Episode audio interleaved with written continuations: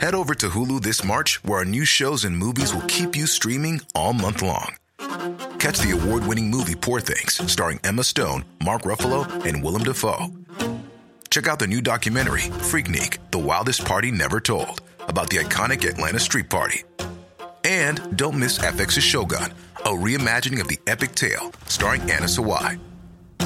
So, what are you waiting for? Go stream something new on Hulu.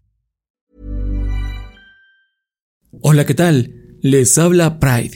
Bienvenidos al primer día de Halloween. O, bueno, primero de octubre. Y bienvenidos a Terror para Llevar.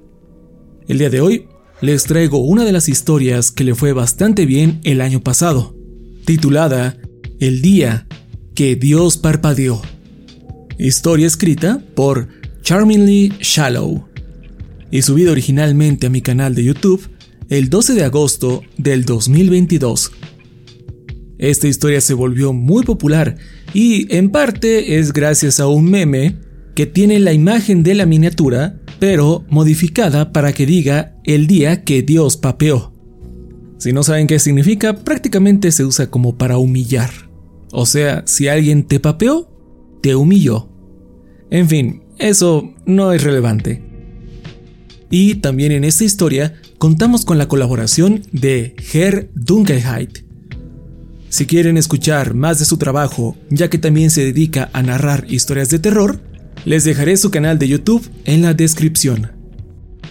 Si quieren la fuente de la historia y los nombres de las pistas utilizadas de fondo, no olviden leer la descripción de este episodio o de su respectivo video en YouTube. Y hablando de YouTube, no sé si lo sabían, pero ya empezó el especial de octubre. El pasado martes 26 de septiembre se subió la primera parte de esta historia tan especial, titulada Feliz Halloween desde la gasolinera. Dicho especial se estará subiendo semanalmente hasta llegar al 31 de octubre y se estará publicando tanto en mi canal de YouTube El Orgullo del Operador como aquí en el podcast Terror para Llevar. Si aún no escuchan la primera parte, vayan a hacerlo ahora, créanme, es una muy buena historia. Y también los invito a que me sigan en mi grupo de Facebook llamado El Sótano de Pride, porque ahí estaré publicando la invitación a mi servidor de Discord.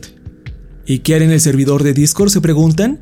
Bueno, pues intentaremos ver una película de terror a diario durante todo el mes de octubre. Y en mi canal de Twitch, Yo Soy Pride, estaré jugando juegos de terror. Entonces, si no se quieren perder todas estas actividades escalofriantes, los invito a que me sigan en redes sociales, las cuales pueden encontrar todas en un solo link en la descripción de este podcast. O búsquenme como Yo Soy Pride en Instagram, Facebook, Twitch, Twitter, TikTok y Threads. Ahora sí, los dejo con esta gran historia. Gracias por escuchar y ojalá me ayuden a compartir el contenido.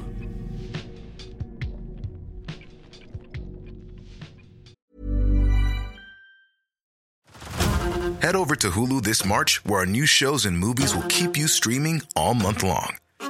Catch the award winning movie Poor Things, starring Emma Stone, Mark Ruffalo, and Willem Dafoe. Check out the new documentary, Freaknik The Wildest Party Never Told, about the iconic Atlanta Street Party. And don't miss FX's Shogun, a reimagining of the epic tale, starring Anna Sawai. So, what are you waiting for? Go stream something new on Hulu. Millions of people have lost weight with personalized plans from Noom, like Evan, who can't stand salads and still lost 50 pounds. Salads, generally, for most people, are the easy button, right? For me, that wasn't an option. I never really was a salad guy. That's just not who I am. But Noom worked for me. Get your personalized plan today at Noom.com. Real Noom user compensated to provide their story. In four weeks, the typical Noom user can expect to lose one to two pounds per week. Individual results may vary.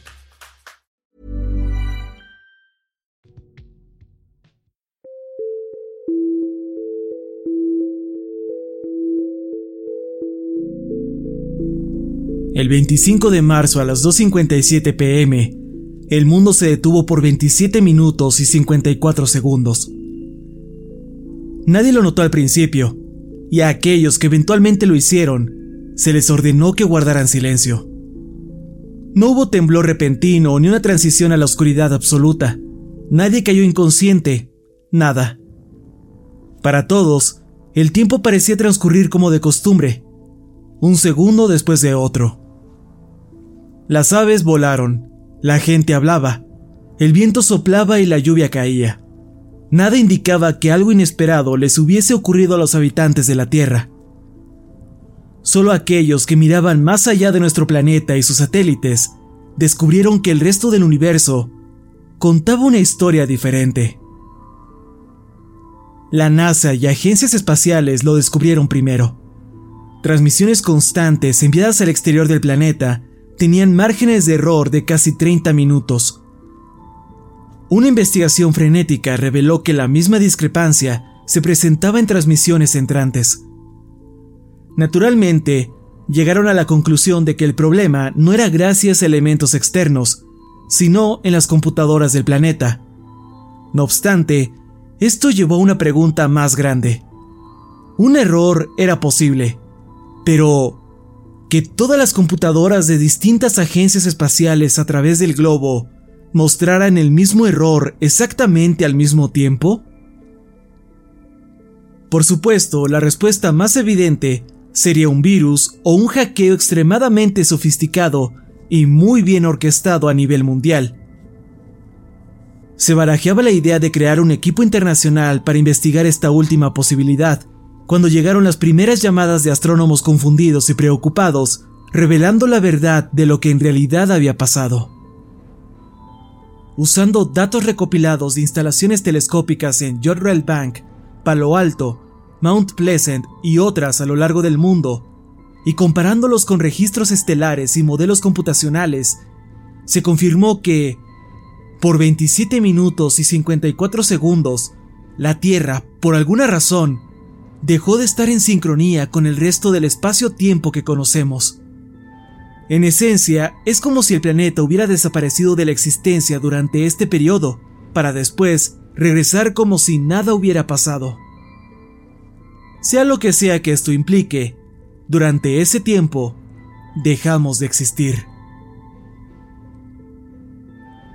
Se cambió el propósito del equipo internacional. Se escribieron cheques y orientaron todos sus recursos y las mejores mentes en sus campos a que investigaran este fenómeno con la mayor confidencialidad posible. No hacía falta que se les dijera del pánico que esto provocaría si la información salía al público, antes de que se le pudiera dar si es posible, una razón tranquilizadora. Aquellos que no pudieron guardar silencio fueron prontamente forzados a silenciarse ellos mismos. A pesar de los numerosos nombres que se les asignaron a los subequipos, aquellos involucrados empezaron a llamar al evento entre bromas como el día que Dios parpadeó. En futuras charlas casuales, los miembros del proyecto terminaron acortando el nombre a simplemente el parpadeo.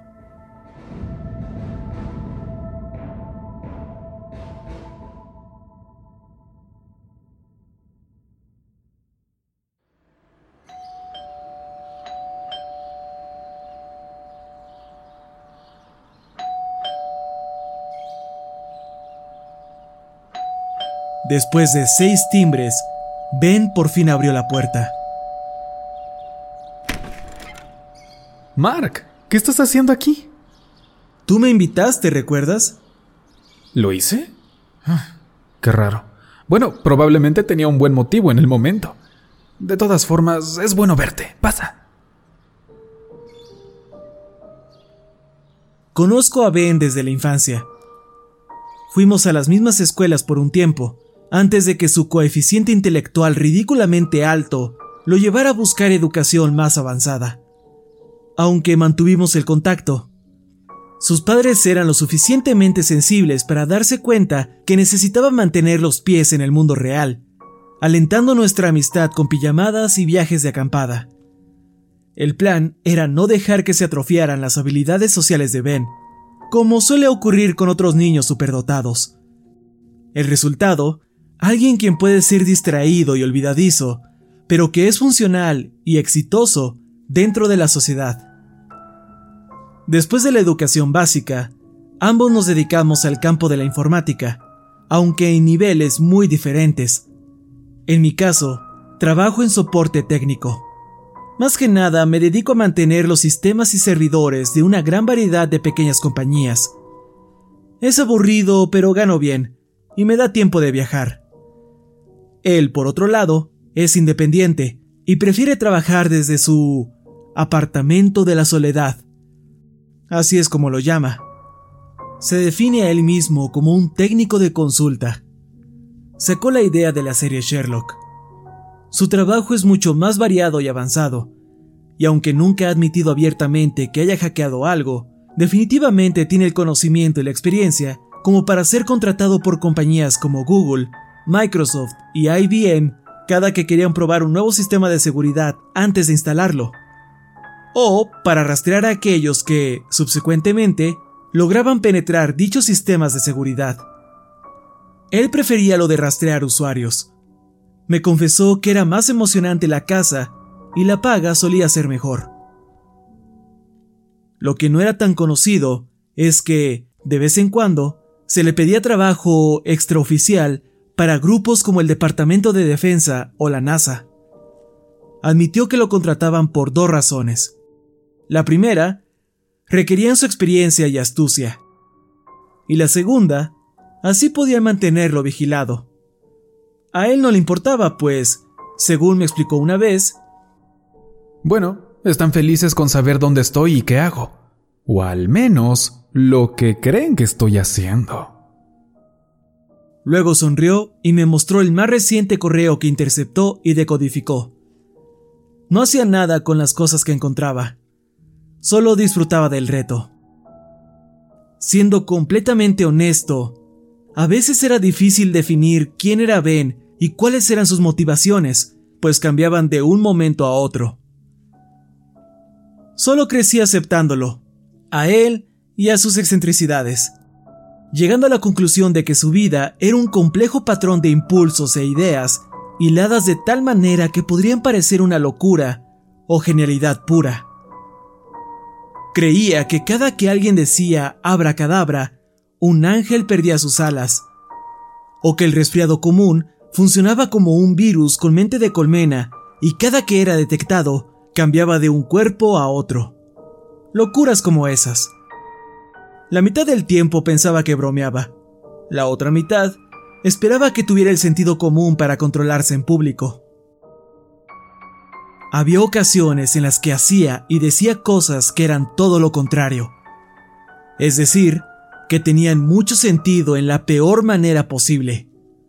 En tales casos hablaba con tal lucidez que parecía desmentir toda la mierda que la humanidad inventaba alrededor de sus creencias como si hubiera alcanzado una verdad universal que todos deberíamos saber ya para ese punto. Todo lo que podía hacer en dichas situaciones era maravillarme por cómo alguien con un cerebro similar a un caleidoscopio podía tomar una tormenta de ideas y, de repente, hacer que todos los elementos encajen para producir una verdad resplandeciente. Y luego se iba por la tangente, acusando a sus vecinos de ser agentes de la CIA que prueban neurotoxinas en los gatos del vecindario. De vuelta a la normalidad. Aún así, acudí a su llamado. A pesar de todas sus locas teorías y extraños hábitos, era la persona más entretenida con quien charlar. Además, su catálogo de películas pirateadas era una maravilla digna de admirarse. Eso, y que es mi amigo. Al ser su único amigo cercano, decidió contarme sobre una conspiración activa, más que nada para presumir otra vez de sus talentos. De ahí su invitación. Al hablar, no se daba cuenta de cómo mi rostro reflejaba cada vez más mi escepticismo. Describió lo que las agencias espaciales del mundo y varios astrónomos descubrieron, y que ahora un equipo científico y confidencial investigaba lo ocurrido. Físicos, matemáticos, investigadores de lo cuántico, todo el espectro de la ciencia enfocado en un problema y las preguntas relacionadas a ¿qué pasó? ¿Por qué? Y lo más importante, ¿es probable que vuelva a ocurrir? De ser así, ¿cuál es el riesgo de que sea permanente? Me contó de la completa falta de información en las noticias y cómo cualquier astrónomo independiente o similares que hayan llegado a la misma conclusión fueron reclutados, se les tachó de lunáticos o desaparecieron. La preocupación más grande del equipo era el pánico en masa, o que las religiones del mundo se adjudicaron lo ocurrido en nombre de sus respectivos dioses, dando pie a posibles guerras. Según él, no hay nada más perturbador que no poder confiar en tu propia realidad, supongo.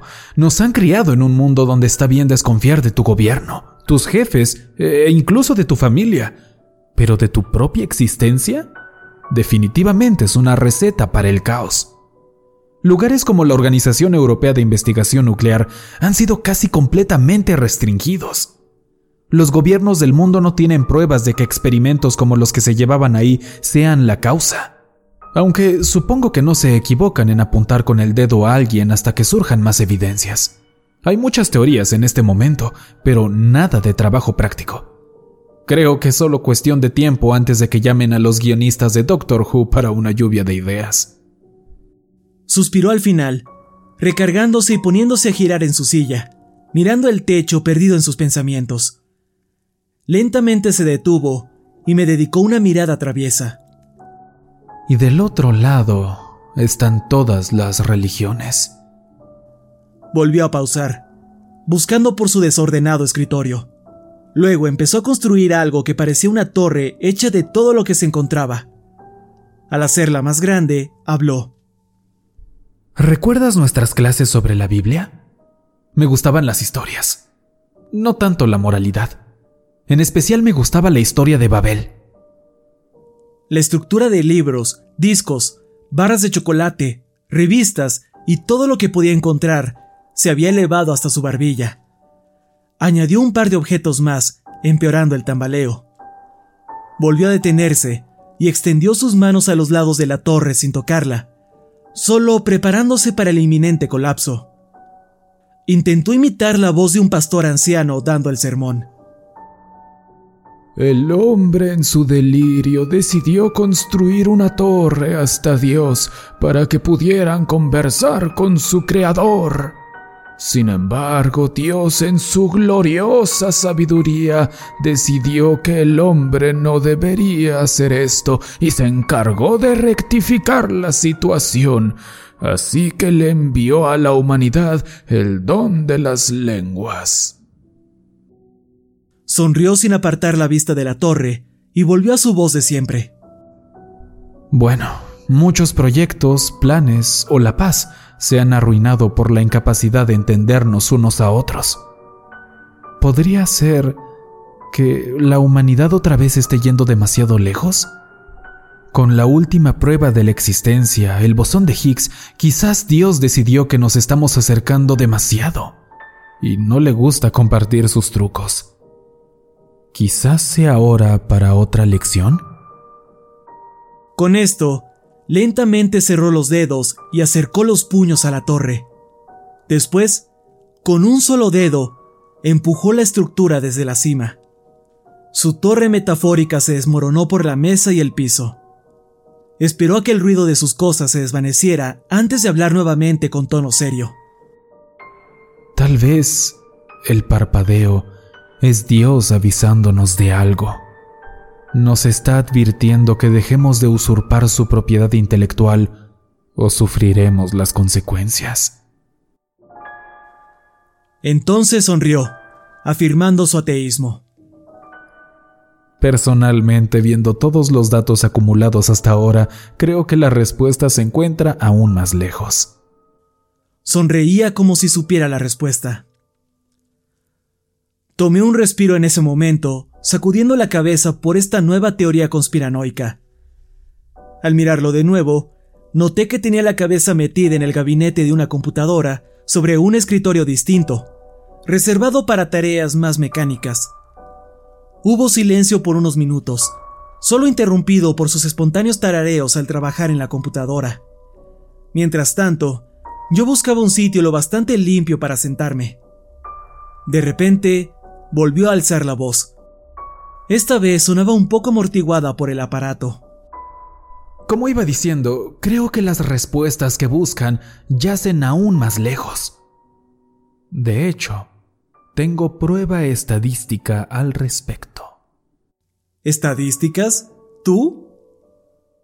Solía burlarse de las estadísticas y las culpaba por el 63.75% de las enfermedades mundiales. En su locura y pedantería, se atrevió a crear una fórmula que comprobaba esta cifra. Teniendo eso en cuenta, una vez me contó que podría destruir el mundo con una hoja de cálculo. Y debo admitir que en mis momentos más fatalistas, realmente le creí. Lo admito, las estadísticas percibidas como infalibles son las cosas menos fiables del mundo. Murmuró desde el gabinete, buscando sin mirar un desatornillador en la mesa a su lado. Su mano estaba pintada de naranja y negro, una mezcla de chetos y grasa. Toma una obra de ficción y añádele números y de repente ya no es ficción. Ponle un gráfico o dos o algo así y se vuelve una verdad inamovible. Mentira, le dije, escuchando a medias mientras descansaba sobre un sofá.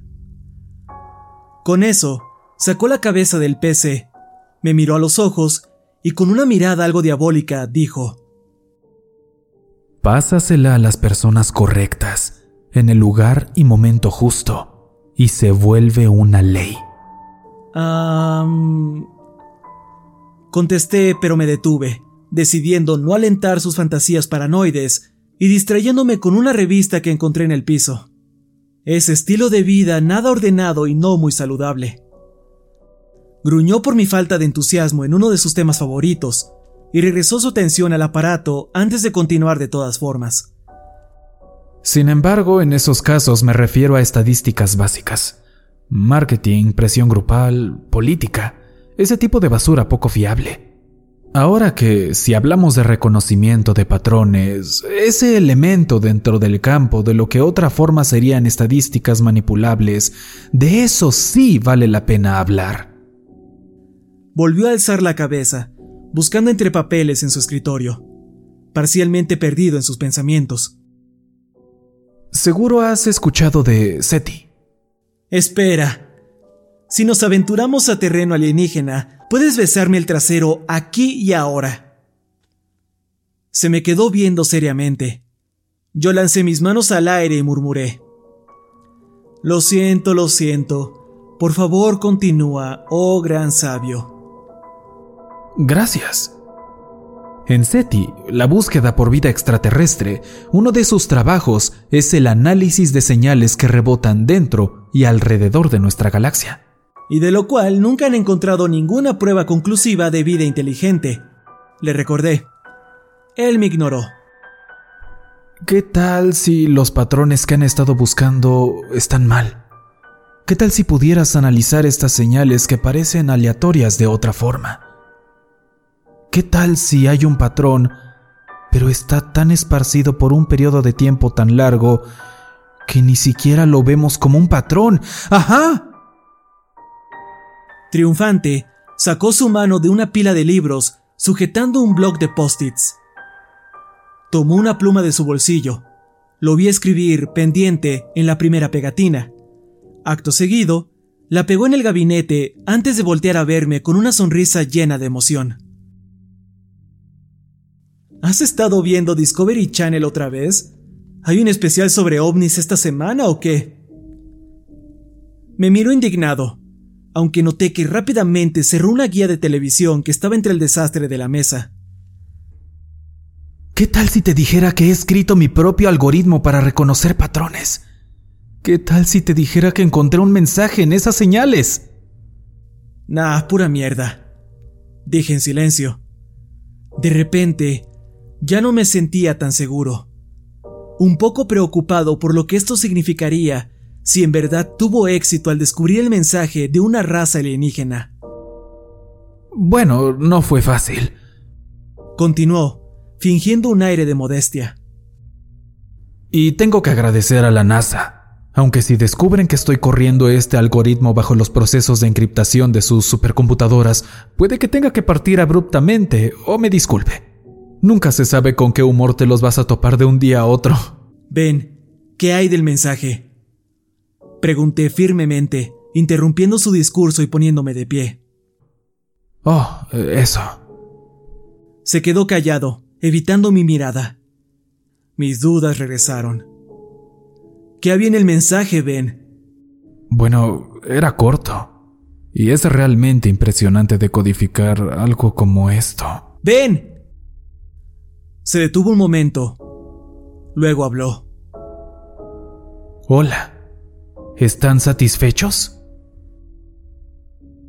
Hubo unos segundos de silencio, antes de que empezara a reírme incontrolablemente, aliviado. Ben lucía indignado. Bueno, creo que es un mensaje muy conmovedor. Al menos es mejor que prepárense para ser aniquilados.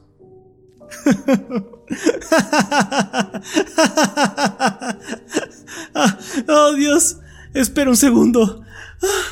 No puedo respirar. Por un momento casi me hago en los pantalones. Asumo que no crees que encontré un mensaje de una raza alienígena, ¿verdad? ¿Podrías, por favor, dejar de reír? lo siento, lo siento. Ah, ven, tienes que admitir que si imaginas contactar con otra especie inteligente, esperarías... No lo sé, algo más profundo. Quiero decir, enviamos un disco de oro con una muestra de la raza humana y nuestro conocimiento música, matemáticas, lo que se te ocurra. ¿Y qué es lo que responden estos aliens ultra inteligentes? El equivalente a tengan un gran día. Perdón. Entonces, ¿no crees que sea extraterrestre? Reiteró. Miré su rostro de enojo y agregué con más tacto. Vamos, Ben. Lo siento. Creo que tu algoritmo encontró un patrón que no está ahí e intentó darle un significado. Me giré y volví al sofá. Él se quedó de pie unos momentos. Luego se hundió sobre una silla reclinable que se encontraba detrás de otro escritorio. Este tenía un montón de laptops en distintos estados de ensamblaje. Encendiendo tres de ellas, su rostro se iluminó por las pantallas. Luego se puso a teclear algo continuó explicando su más reciente teoría. Discrepo. Es más, subiré la apuesta declarando que esta es una especie alienígena con un gran interés en la raza humana, una especie directamente involucrada con nuestra evolución. Aquí vamos. ¿De verdad vamos a tocar otra vez la teoría de los ingenieros? ¿Ridley Scott te ha estado enviando mensajes secretos en sus películas de nuevo? Murmuré sin despegar mis ojos de la revista. Me ignoró y continuó. Piénsalo. El cuerpo humano es una máquina increíble. Se regula a sí misma, se cura a sí misma y tiene la habilidad de crear más de sí a través de la reproducción. Pensé que solo creías en cosas que has experimentado tú mismo. Bromé y le eché un vistazo. Lo vi poner los ojos en blanco, molesto, antes de continuar con su monólogo. Como iba diciendo antes de que me interrumpieras tan irrespetuosamente, el cuerpo humano es una máquina increíble. Y eso es justo lo que es. Una pieza de tecnología construida con partes biológicas en lugar de mecánicas. Sin embargo, no es una máquina perfecta. ¿A qué te refieres? Piénsalo así. Tiene sus propias capacidades defensivas en la forma de glóbulos blancos, la habilidad de curar heridas, etcétera, etcétera. Aunque de vez en cuando, esta excelente pieza de maquinaria funciona incorrectamente. Tiene una avería en el código si gustas verlo así. El sistema inmune podría trabajar de más, atacando células saludables, o tal vez no ataca a las que estén defectuosas, dejando que crezcan y se expandan. Por ejemplo, el cáncer, obvio. ¿Qué? Pregunté sorprendido. La palabra cáncer siempre me estremecía.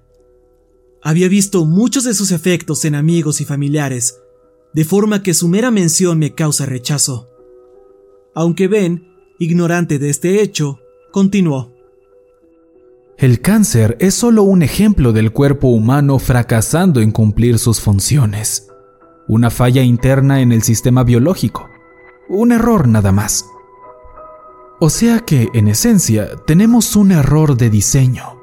Y si nuestro Dios o dioses se supone que son perfectos, entonces la lógica dicta que no fuimos construidos por un ser omnipotente, sino por uno o varios constructos no tan infalibles.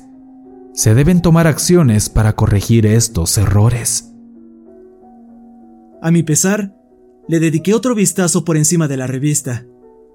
Me sentía nervioso por una razón que no podía identificar.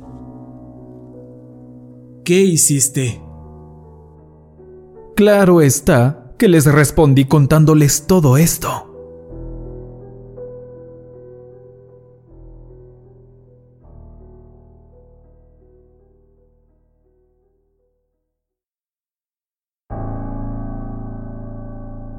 No he visto a Ben en seis meses. El trabajo me mantenía ocupado en Londres y él no solía enviar textos o hacer llamadas casuales para ponerse al día. Y de repente me pidió que lo visitara. Para ese punto, pequeñas filtraciones sobre el parpadeo empezaron a surgir en Internet, llegando incluso a algunos de los sitios más respetables y noticieros.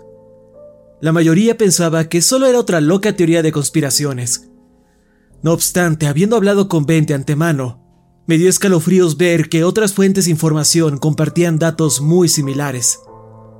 Una cosa es escuchar otra de sus locuras, pero una muy diferente es cuando un creciente número de sitios externos empiezan a confirmar la existencia del evento. Esta vez, cuando llamé a su puerta, contestó al primer timbre.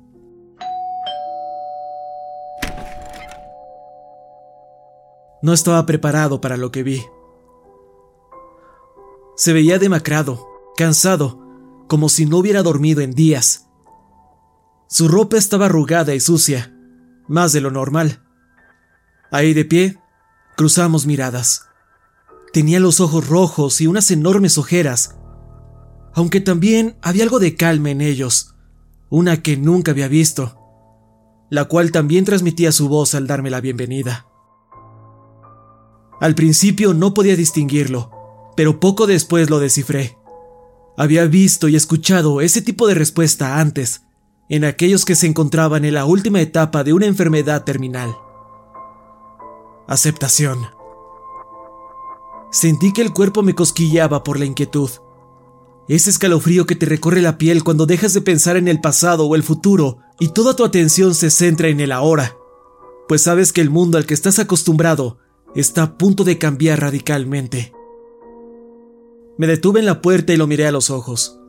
Entonces, sin pensarlo, le di un gran abrazo. Ben nunca fue alguien de contacto físico, pero aceptó el abrazo sin peros y sentí cómo liberó algo de su tensión. Después de unos momentos, nos separamos y le pregunté, ¿Estás bien? ¿Nada mal contigo? No. No, nada físico al menos. Bien. Bien, porque te ves de la mierda. Rió débilmente y guardó silencio. Nos quedamos de pie sin decir palabra por unos momentos, antes de que la molesta idea en mi subconsciente resurgiera a la fuerza. He notado que hay mucho ruido en internet sobre el parpadeo. La cosa que mencionaste la última vez. Me estaba preguntando, ¿Recibiste una respuesta? Sonrió frágilmente, ignorando mi pregunta e invitándome a pasar. Solo apuntó al sofá para que me sentara, como lo había hecho tantas veces en el pasado. Su departamento se veía más descuidado que antes, sin embargo, de alguna manera el caos organizado que lograba mantener se había ido. Este era un simple desastre que se acumuló hasta que al dueño no le importó más. Tomé asiento. Él fue hasta un escritorio y empezó a jugar con una laptop. Movía objetos al azar en la mesa. Parecía estar alargando las cosas.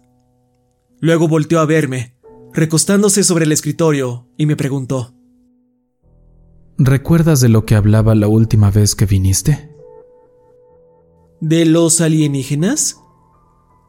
Contesté, tratando de que mi voz sonara casual. Seguro que la sonrisa en mi rostro se veía falsa y forzada. Cedía a sus sospechas y él lo sabía. Antes me lo hubiera restregado en la cara, pero no lo hizo. Al parecer ese tipo de cosas ya no le importaban, lo cual solo aumentó mis temores. No solo la humanidad, sino toda la vida en la Tierra ha sido diseñada y fabricada. Una fuente externa la creó y le dio mantenimiento. Es mi creencia que... en ese momento soltó una seca risotada, como si se burlara por usar una palabra que antes odiaba. Es mi creencia que la Tierra ha experimentado varias etapas de vida Probablemente hayan existido numerosas de estas etapas desde que la Tierra se creó hasta el día de hoy. De las primeras y primitivas versiones no tenemos evidencia substancial. Por otro lado, de lo que nos precedió, tenemos muchos indicios que yacen por todos lados. Dejó la idea en el aire, esperando que mi mente la atrapara. No me tomó mucho aunque me sorprendió lo rápido que acepté lo que podría ser otra de sus excéntricas teorías. Te refieres a los dinosaurios, ¿no? Pregunté en silencio. Su cansada voz parecía infectarme. Una pequeña sonrisa se formó en sus labios, aunque la tristeza nunca abandonó sus ojos. En efecto, esos tontos gigantes que nos precedieron. Para ser claro, los he clasificado como la versión 5.0 de vida en la Tierra. Nosotros somos la versión 6.0. ¿Qué hay de tu mensaje? ¿Recibiste una respuesta? Volví a cuestionarlo. Me estaba impacientando. No solo fue mi mensaje. La Tierra ha emitido señales de radio y más desde hace algunos años. Si podemos interceptar sus señales como ya lo he demostrado, entonces definitivamente pueden captar las nuestras, incluso las que no fueron intencionales. ¿Qué tratas de decir, Ben? Que recibieron nuestros mensajes y tomaron cartas en el asunto. Intenté tragar saliva, aunque tenía la garganta seca. O sea... Trabajas en soporte técnico, ¿no? ¿Cuál suele ser tu primera recomendación cuando algo deja de funcionar adecuadamente? No lo sé, por lo general que lo apaguen y lo vuelvan a encender. Eso suele funcionar en la mayoría de los casos. Mi voz se apagó paulatinamente al darme cuenta de lo que sugería, lo que significaba el 25 de marzo y sus 25 minutos con 54 segundos perdidos. Ben empezó a reír cuando notó en mi mirada el descubrimiento. Poco a poco su risa se transformó en una triste tos. Repentinamente se salió de la tangente como en los viejos tiempos y le puse atención a pesar del vértigo que sentía en mi estómago. Carruajes de los dioses. Carruajes de los malditos dioses. Imagínate eso aliens bajando a la Tierra para enseñarle a antiguas civilizaciones trucos nuevos. O quizás no lo hicieron. Tal vez la versión 6.0 aún tenía cobertura en ese tiempo, incluyendo mantenimiento a domicilio. Demonios, lo apuesto todo a que los dioses griegos fueron extraterrestres que mandaban como servicio técnico a arreglar unos cuantos bugs. Te hace pensar qué clase de jodido error en el código desencadenó lo de Pompeya. ¡Cállate! De repente la rabia se apoderó de mí. Quería creer que estaba en otro de sus momentos de locura, pero sabía que no era así. La parte lógica de mi mente no quería escuchar más de la verdad. Sabía que no podría soportarla. Alcé la vista Ben me observaba con empatía. Se sentó a mi lado y me pasó una cerveza que sacó del minibar junto a su escritorio. Le di un gran trago. Recuperé el aliento y luego le pasé la bebida. Tomó eso como darle la palabra, así que continuó, aunque esta vez con más calma, dejando de lado el tono histérico al que se estaba inclinando su previo discurso, como si hubiera llegado a la cima de la locura y ahora intentara lo opuesto. Explicaría por qué tantas personas creían en los dioses en esos días. Ingenieros alienígenas bajando una y otra vez para arreglar el sistema, cuando aún teníamos garantía justo como Microsoft cuando deja de darle mantenimiento a antiguas versiones de Windows. Puede que terminara nuestro periodo de cobertura, así que dejaron de venir. Dio un trago y me pasó la cerveza. Sonaba pensativo, y parecía que quería ver más allá de ese vacío inconmensurable, donde imaginaba que estaban nuestros creadores. Y ahora, en esta era de señales e información, la gente de la Tierra finalmente está enviando mensajes y correos que pueden ser interceptados por sus dioses, lamentándose por esta y aquella falla en sus cuerpos, sus familias y en el mundo a su alrededor, demandando respuestas. Y estos mensajes deambularon por el espacio, siendo captados por el soporte técnico en alguna nebulosa olvidada. El número de mensajes llegó a un nivel crítico, a tal punto que se tiene que hacer algo, y el equivalente alienígena de un chico que no terminó la preparatoria, llamado Gary, revisa un pedazo de papel en su escritorio con las instrucciones para un viejo y anticuado software. Bebió el resto de la cerveza. Entonces lo apaga y vuelve a encender. El silencio reinó por varios minutos, en los cuales fui a buscar varias botellas de alcohol. Las trajo de vuelta al sofá y me ofreció una antes de alzar la voz. ¿Sabes? Me respondieron. Dijo así sin más. Lo miré, incrédulo, y demandé. Dios mío, Ben, ¿qué te dijeron? Sus ojos parecieron tornarse oscuros. Hizo una pausa antes de buscar en su bolsillo, sacando un papel arrugado. Murmuraba algo sobre un software de encriptación, análisis de lenguaje y autoformateo de palabras antes de pasarme la hoja. Esta decía, Querida Tierra, Gracias por contestar nuestra reciente consulta sobre satisfacción con el software. Hemos transferido sus múltiples preocupaciones al equipo técnico pertinente. Por desgracia, el servicio técnico para su versión de Vida 6.0 ha terminado. Al parecer, el previo intento de reinicio en su hardware-software no resolvió los problemas. Por lo tanto, se restaurará su sistema a una versión previa más estable, es decir, Vida 5.3. Su contrato no incluye respaldo ni restauración de los datos existentes, por lo que toda la información actual y posterior a Vida 5.3 será eliminada. Gracias por usar Vida y por favor, contáctenos si ocurren más inconvenientes a futuro. Nuestros mejores deseos. ¿Se restaurará? Fue todo lo que pude murmurar. La confusión y el terror abrumaban mis sentidos. Usando la numeración de las versiones como guía, mi conjetura indica que reiniciarán la Tierra de vuelta al periodo Jurásico. Contestó, pensativo, dándole otro trago a su cerveza. Por supuesto que envié un mensaje de vuelta pidiéndoles que no hagan nada. Incluso lo escribí con los términos correspondientes. Hemos decidido continuar con nuestra instalación actual. Por favor, no reinicien ni restauren el sistema. Por favor, ignoren cualquier otro reporte de errores, a menos que sean enviados por mí, Ben Glover, administrador del sistema de la Tierra. Espero que lo lean a tiempo. ¿Reportes de errores?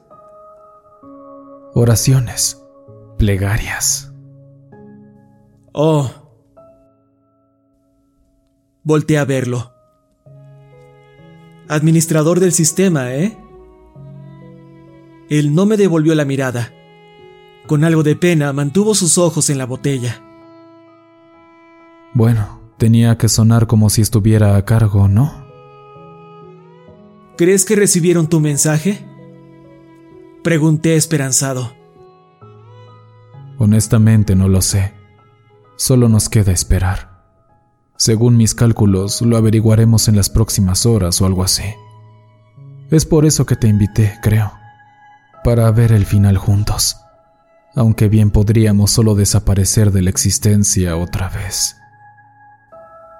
Su voz se apagó. Nuevamente el silencio lo consumió todo, siendo solo interrumpido por nuestros ocasionales sorbos de cerveza. Realmente no había mucho que decir. Después de un rato se terminó su bebida, la puso gentilmente a su lado y dio un gran bostezo. Se recargó en el sillón, estirando sus brazos con las manos detrás de la cabeza. Bueno, para ser completamente honesto, no creo que hayan sido del todo justos con los dinosaurios. Creo que se merecen otra oportunidad. Volté a verlo. No me creía su actitud tan irresponsable, y entonces noté cómo se aguantaba la risa. Cuando todo se ha dicho y hecho, ¿qué más queda por hacer? Solo esperar a ver lo que ocurrirá y reírse por lo absurdo del asunto. Él empezó. Luego me le uní. Reímos hasta que las lágrimas corrieron por nuestras mejillas. Y ahí nos quedamos sentados, riendo y bebiendo cerveza hasta que el mundo acabe. ¿Verdad?